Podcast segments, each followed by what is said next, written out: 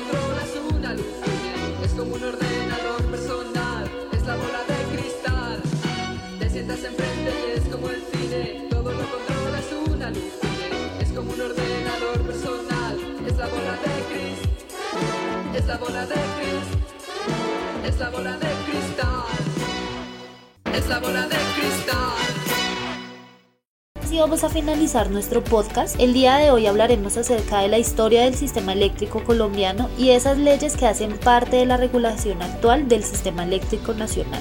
Más que decir, de nuevo bienvenidos. Estamos muy emocionados de continuar este proyecto y aprender con ustedes capítulo a capítulo empezar con una breve historia del sector eléctrico colombiano del docente Luis Guillermo Vélez Álvarez de la Universidad Escuela de Administración, Finanzas e Instituto Tecnológico. Ahora sí te fregaste, Luna. Te vas a tener que ir a alumbrar a los pueblos. Así saludó el Bobo Marañas la inauguración del alumbrado eléctrico en Medellín un día o mejor una noche de 1898. Probablemente Marañas no sabía que ya la luna había sido relegada de sus funciones de guardiana nocturna en otras ciudades del país. La iluminación eléctrica llegó a Bogotá en 1890, a Bucaramanga en 1891, a Barranquilla en 1892, en fin, a Cartagena y Santa Marta en 1893. Municipal desde los inicios hasta los años 30. Los primeros sistemas eléctricos fueron desarrollados por empresas privadas o mixtas que obtenían de los municipios concesiones para prestar el servicio en su jurisdicción. Inicialmente el alumbrado público y posteriormente al comercio y las familias pudientes. En, en el año 1889 se constituye en Bogotá la primera empresa eléctrica del país, Bogotá Electric Light, que no consta su nombre extra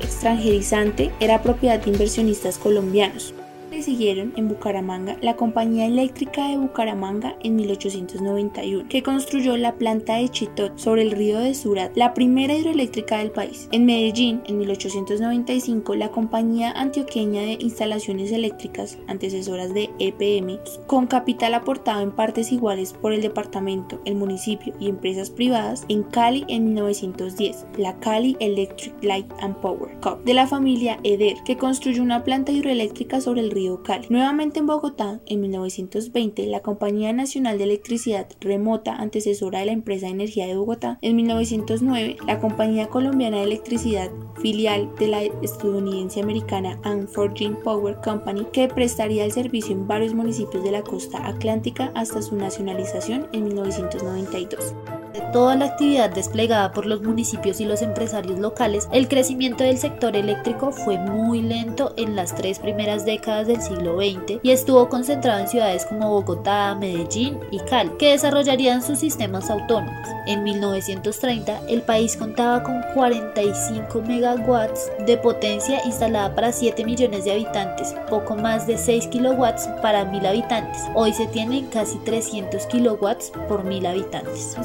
nación y los sistemas regionales de los años 30 a los años 60. La reforma constitucional de 1936 siente las bases de la intervención estatal en diversas actividades de la economía. La ley 109 de 1936 y el decreto 1606 de 1937 marcan el inicio de la injerencia creciente de la nación en el desarrollo del sector eléctrico y en general de los servicios públicos domiciliarios. Con dichas normas, nace la regulación tarifaria para lo cual se crea el Departamento de Empresas de Servicios Públicos. El 26 de 1938 autorizó a la Nación para construir plantas y proveer el servicio eléctrico. Al amparo de esta norma se constituyen Hidrolebrija, la CHEC y Chidral. La Ley 80 de 1946 crea el Instituto Nacional de Aprovechamiento de Aguas y Fomento Eléctrico Electraguas, que impulsaría la creación y desarrollo de electrificadoras departamentales. Entre 1947 y 1958 se crearon las de Huila, Santander, Norte de Santander, Tolima, Boyacá, Nariño, Cauca, Atlántico, Magdalena, Córdoba, Cundinamarca, Chocó y Antioquia. Electraguas impulsaría también la construcción de importantes proyectos de generación, algunos de los cuales aún están en servicio como la central hidroeléctrica del Bajo Anchicaya en el Valle del Cauca y la central hidroeléctrica La Esmeralda en Caldas. En 1960 1968, Electraguas se transformó en el Instituto Colombiano de Energía Eléctrica, que hasta los años 90 sería la entidad rectora de las electrificadoras, canalizando a los departamentos los recursos de la nación. La norma constitucional de 1954 marca otro hito de importancia en el desarrollo de los servicios públicos al permitir la creación de establecimientos públicos con personería jurídica. A su amparo se constituyó la Corporación Autónoma Regional del Valle del Cauca, CBC, y se transformaron en entidades autónomas de los gobiernos municipales las empresas públicas de Medellín y la empresa de energía de Bogotá, entre otras. Las empresas eléctricas obtuvieron así autonomía presupuestal y financiera que les permitiría con contratar créditos avalados por la nación con la banca multilateral, la cual tendrá en las décadas siguientes un papel fundamental en el desarrollo del sector eléctrico colombiano. En los años 60, el sector eléctrico está conformado por un conjunto de subsistemas aislados constituidos alrededor de las principales ciudades del país, Bogotá, Medellín, Cali, Manizales, Bucaramanga, Barranquilla, etc.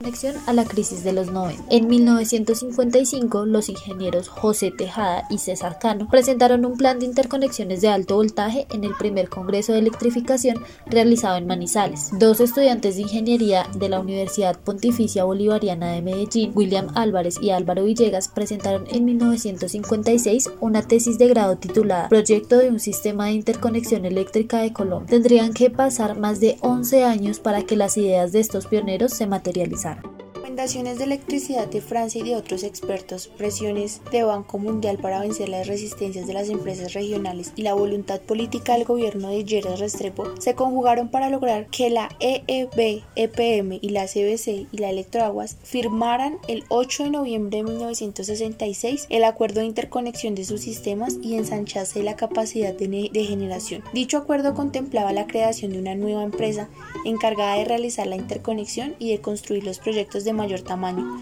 para abastecer la demanda nacional. Un año más tarde nació esa nueva empresa Interconexión Eléctrica SA, ISA, de la serie Accionistas, por parte y iguales. Las empresas signatarias del acuerdo en 1976 Corkelca se uniría al grupo se convirtió pronto en el predominio del sector eléctrico colombiano. Elaboraba los planes de expansión de, de, transmisión y generación. En su junta directiva se decidía la ejecución de los proyectos, mantenía una relación privilegiada con la banca multilateral y con el gobierno nacional. Pero esa hegemonía no estuvo libre de cuestionamientos. El acuerdo inicial disponía que los proyectos de más de 100 megawatts fueran ejecutados por ISA. Al cabo de dos décadas, esto habría convertido a ISA en la generadora cuasi monopolística del país y a sus socios en compañías distribuidoras dueñas de una pequeña capacidad de generación, algo inaceptable para EPM y la EEB, que habían condicionado su participación en la sociedad a que se les permitiera la ejecución de los proyectos que tenían estudios avanzados. Posteriormente, volverían al ataque en 1979 con el acuerdo de Cali auspiciado por el Banco Mundial obtendrían el derecho de ejecutar grandes proyectos. ISA tendría como mínimo un 33% de la capacidad instalada. Los logros de esta época son impresionantes. Entre 1970 y 1990 se interconectó el país y se construyeron los grandes proyectos San Carlos, Chibor, Betania, Guatepe, Guavio, etc., que hoy abastecen la demanda nacional. 6.585 kilómetros de líneas y 7.715 megawatts de capacidad. Vale decir, el 47% del sistema de transmisión nacional y el 57% de la capacidad instalada actual, pero este gran desarrollo de la infraestructura física no estuvo acompañado de un esquema adecuado de financiación que garantizara su sostenibilidad. La expansión fue financiada en un 60% con recursos de la banca multilateral. Entre 1970 y 1986, el BM les otorgó a diversas empresas del sector 15 créditos por 1.937 millones de dólares. Otro tanto hizo el BID con 20 créditos. Los bancos se esforzaban para que los proyectos fueran financieramente viables, pero exigían el aval de la nación. La deuda del sector eléctrico se fue convirtiendo en el principal problema macroeconómico del país. Llegó a representar un 40% del de endeudamiento externo circunstancias contribuyeron a esta situación. Desgreñó administrativo y politiquería en muchas de las empresas que se traducían en elevados costos, considerables pérdidas y bajo recaudo, y en consecuencia incapacidad de pagar las compras de energía al sistema interconectado y de servir la deuda con la banca multilateral. La nación respondía y en, en compensación fue tomando el control accionario de la mayoría de las electrificadoras departamentales y de ISA también era culpable de lo que acontecía. Sucesivos gobiernos para controlar la elevada inflación característica de los años 70 y 80 recurrieron al fácil expediente de congelar las tarifas de electricidad. El apogeo de esta política se alcanzó bajo el gobierno de Betancourt, que, en medio de la crisis de la deuda, devaluó el peso en más de un 50% en un año y congeló las tarifas para evitar la inflación. El gobierno de Barco fue responsable en el tema tarifario, fortaleció la Junta Nacional de Tarifas y trató de implantar una tarificación basada en los costos reales de expansión y de disciplinar las empresas mediante los llamados planes de desempeño gestionados por la FEN y el DNP. Pero ya era tarde. La suerte del sector eléctrico estatal de planeación centralizada estaba jugada. Como a los 90 a la internacionalización. Pocos gobiernos han llegado al poder con una clara medida de las reformas estructurales que pretendían adoptar como el del César Gaviria. Sin embargo, en el extenso texto de su plan de desarrollo La Revolución Pacífica, el sector eléctrico no merece más de cuatro o cinco párrafos, con un enfoque más bien tradicional. Paradójicamente, bajo su gobierno se adoptaría la reforma de más hondo calado y más imprevisibles consecuencias del sector eléctrico colombiano desde la Junta Nacional de Tarifas la política de ajuste tarifario iniciada por BAR. Las crisis del acueducto de Barranquilla alertó a su gobierno sobre los problemas estructurales del sector de los servicios públicos. La constituyente del 91 se vio literalmente inundada de propuestas de reformas para el sector y la constitución que de allí salió consagró todo un capítulo a la materia y ordenó su desarrollo legislativo. El racionamiento eléctrico que se extendió entre el 2 de marzo y de 1992 y el 1 de abril de 1993 fue el catalizador de un proceso de reforma que se había enunciado en el documento COMPES del 21 de mayo de 1991, Estrategia de Reestructuración del Sistema Eléctrico. Las leyes 142 de Servicios Públicos y 143 Ley Eléctrica hicieron su tránsito por el Congreso prácticamente sin oposición continuó desde la Junta Nacional de Tarifas la política de ajuste tarifario iniciada por BAR. Las crisis del acueducto de Barranquilla alertó a su gobierno sobre los problemas estructurales del sector de los servicios públicos. La constituyente del 91 se vio literalmente inundada de propuestas de reformas para el sector y la constitución que de allí salió consagró todo un capítulo a la materia y ordenó su desarrollo legislativo. El racionamiento eléctrico que se extendió entre el 2 de marzo y de 1992 y el 1 de abril de 1993 fue el catalizador de un proceso de reforma que se había enunciado en el documento COMPES del 21 de mayo de 1991, Estrategia de Reestructuración del Sistema Eléctrico. Las leyes 142 de Servicios Públicos y 143 Ley Eléctrica hicieron su tránsito por el Congreso prácticamente sin oposición.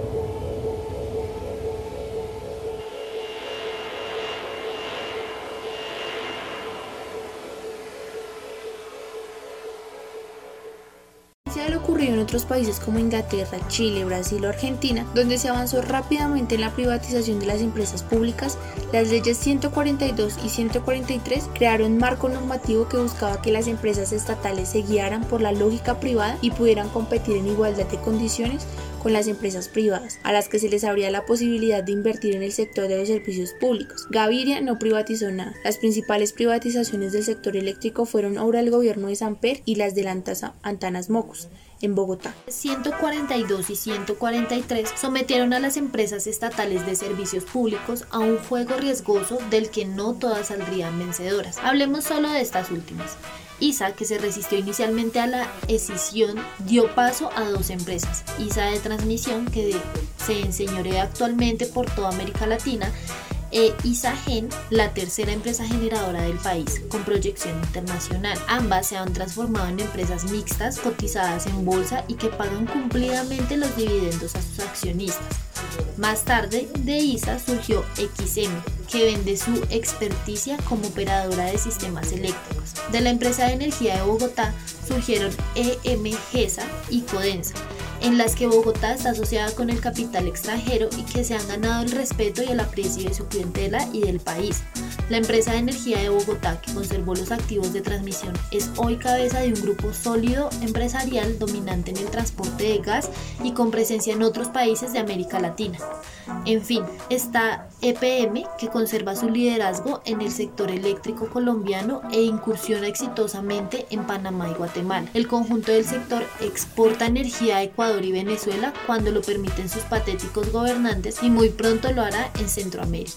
En 1992, un fenómeno del niño de especial intensidad originó el racionamiento catalizador de las reformas del sector eléctrico. Desde entonces, ese niño nos ha visitado dos ocasiones, una en el año de 1889 hasta el año del 90 y en 2009 al 2010 sin que se apague un solo bombillo. A principios de la presente década la guerrilla quiso doblegar el país atentando contra su infraestructura eléctrica. Ni en los peores momentos de la interrupción del suministro alcanza el 0,4% de la demanda, prácticamente imperceptible. Calidades de sistema interconectado gozan de un suministro continuo y confiable. Las que están por fuera de este también tienen un servicio de calidad, financiado en parte con recursos generados por el propio sector, canalizados por FANI. Todas las empresas del sector muestran desde hace muchos años resultados positivos y en, y en lugar de ser una carga para la nación, pagan cumplidamente sus impuestos. Un sistema coherente de subsidios y contribuciones, con el que puede dar al trate de propuestas el gobierno actual de eliminar la contribución a la industria, garantiza el acceso a la población más pobre al servicio eléctrico. El innegable de las reformas del sector eléctrico colombiano se combinan, como en todo lo humano, el azar y la necesidad. Las buenas reformas son aquellas que desatan la inventiva y la creatividad. El sector cuenta hoy con una institucionalidad CRA, SSP, UPME, respetable y respetada, que ha contribuido a su desarrollo con un conjunto de empresas dinámicas, rentables y responsables tomadoras de riesgo con gremios Andesco,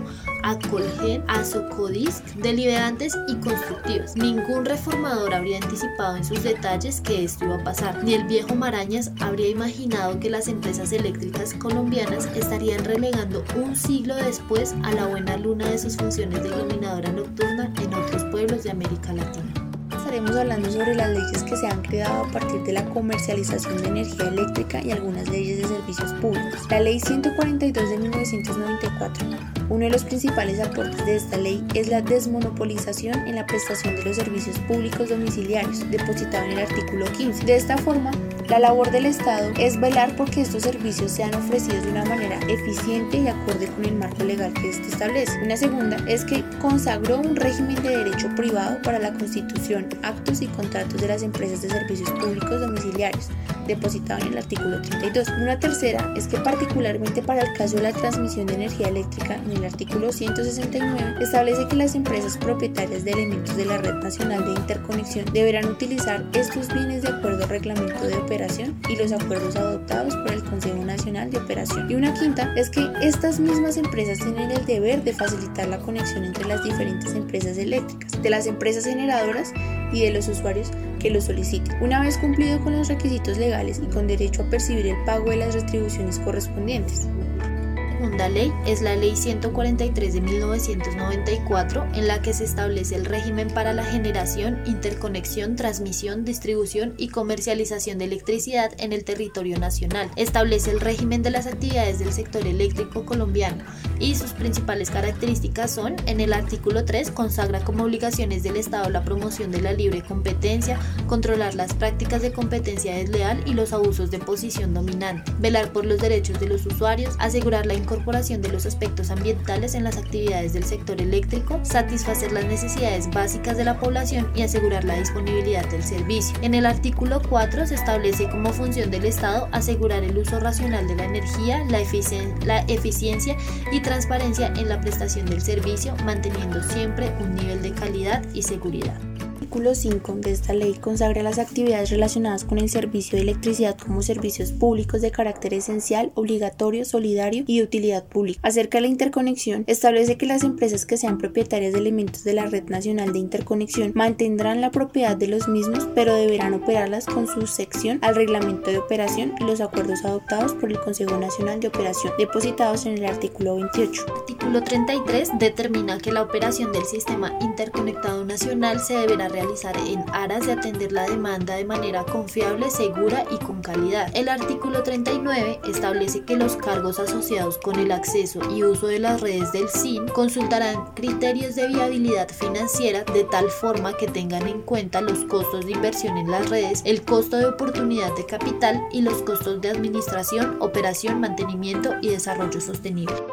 40 indica que las tarifas de acceso y uso de las redes del SIN incluirán, primero, un cargo de cubra de los costos de conexión a la red, segundo, un cargo fijo asociado a los servicios de interconexión y tercero, un cargo viable asociado a los servicios de transporte. Ya en el artículo 42, 41 indica que corresponde a la CREC definir la metodología de cálculo y aprobar las tarifas para el acceso y uso de las redes del SIN. Una tercera ley es la Ley 286 de 1996. Con esta ley se modificaron algunos aspectos relacionados con los regímenes de, contribuciones, tarifas y subsidios de las leyes 142 y 143 de 1994. Es la ley de 632 de 2000 y la ley modificó las leyes 142, 143 y 286 en algunos aspectos relacionados con el régimen de subsidios quinta ley es la Ley 689 del 2001. Modificó parcialmente la Ley 142 de 1994 en lo relacionado con el régimen de contratación de las empresas de servicios públicos,